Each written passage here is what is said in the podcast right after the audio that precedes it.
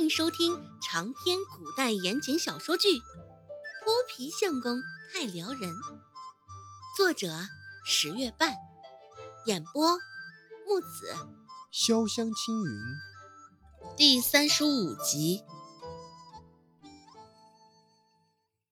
看着孟婆子，又看看罗氏，周有贵厚大的手掌一把拍在面前的木桌上。惹得浅盘中装着的白菜汤溅出了不少的汤水，对着一旁的罗美香，周有贵不停指责道：“美香，你怎么回事？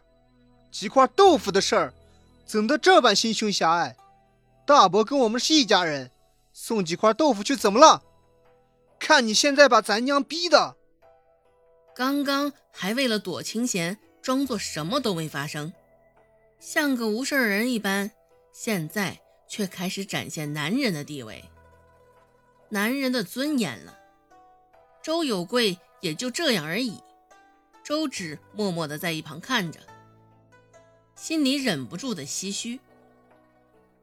周有贵斥责了一顿罗美香后，又舔着脸好生安慰了孟婆子几句。孟婆子那张拉长的脸这才微微有所好转。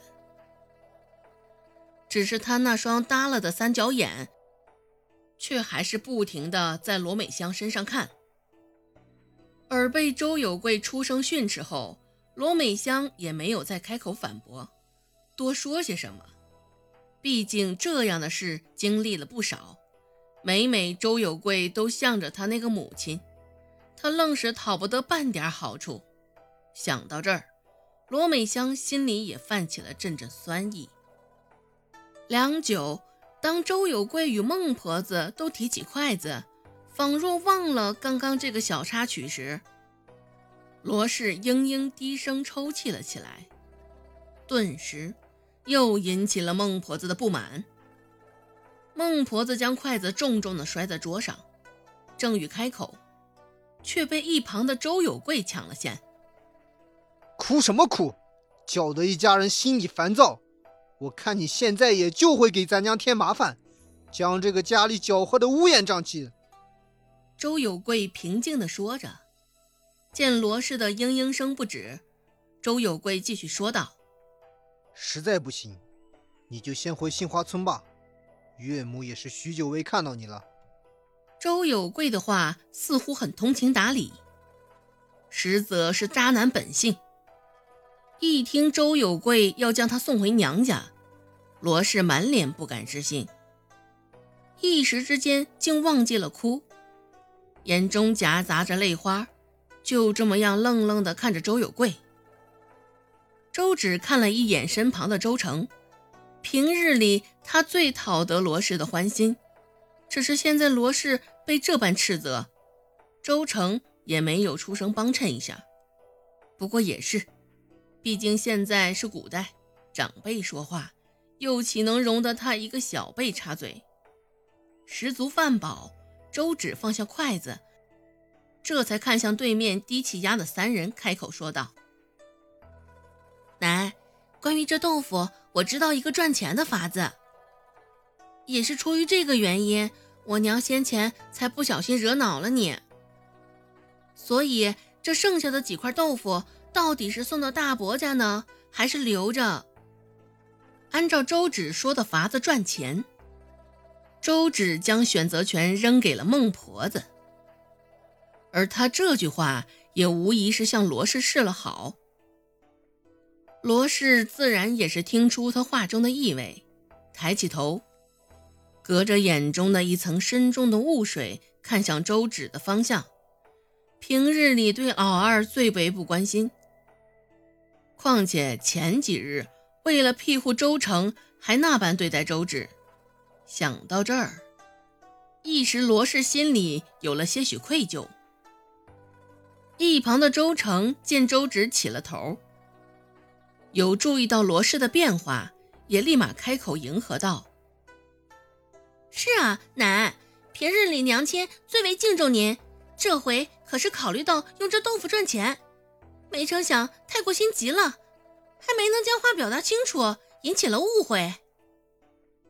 罗美香的注意力立马又转移到了周成身上，愧疚感也立马收敛了回去，眼泪婆娑的看向周成，点点头，平日里没有白疼了他。对于罗氏的变化，周芷也不在意，来日方长。孟婆子思绪良久，这才问道：“你也起来说说，用这块豆腐赚钱？”是怎么个赚钱法啊？看着他这模样，周芷也猜到了几分。在血缘亲情面前，这孟婆子大抵还是向钱财屈服了。带着几分嘲讽的看了孟婆子一眼，周芷回答道：“先前我上集市卖胡颓子时，听得有人提起这豆腐的新食吃法，腌制、油炸。”将豆腐做成臭干子，这吃法在京城较为流行。也是特意提及京城，这从众心理并不是现代人独有的，这古代人啊也是。周芷这么说，也是抓着那些人对京城向往与渴望。听了周芷的话，孟婆子眼前一亮，只是还是有几分疑虑。这臭干子听都没有听过，真的能赚钱？还有，你知道这该怎么做呀？将额前掉落的小碎发撩至一旁，周芷不假思索地回答道：“先前我已经将这个制作方法过程熟记了下来。胡颓子大家都没有听说过，不也赚到钱了吗？奶，横竖。”这块豆腐也是我们不花钱得来的，就试上一试，反正也没有损失。周芷的话相当有说服力，孟婆子也找不到拒绝的理由，也没有多做考虑。没过多久，孟婆子就点头应下了。哎，成吧，就按照你说的这个法子，先试上一试。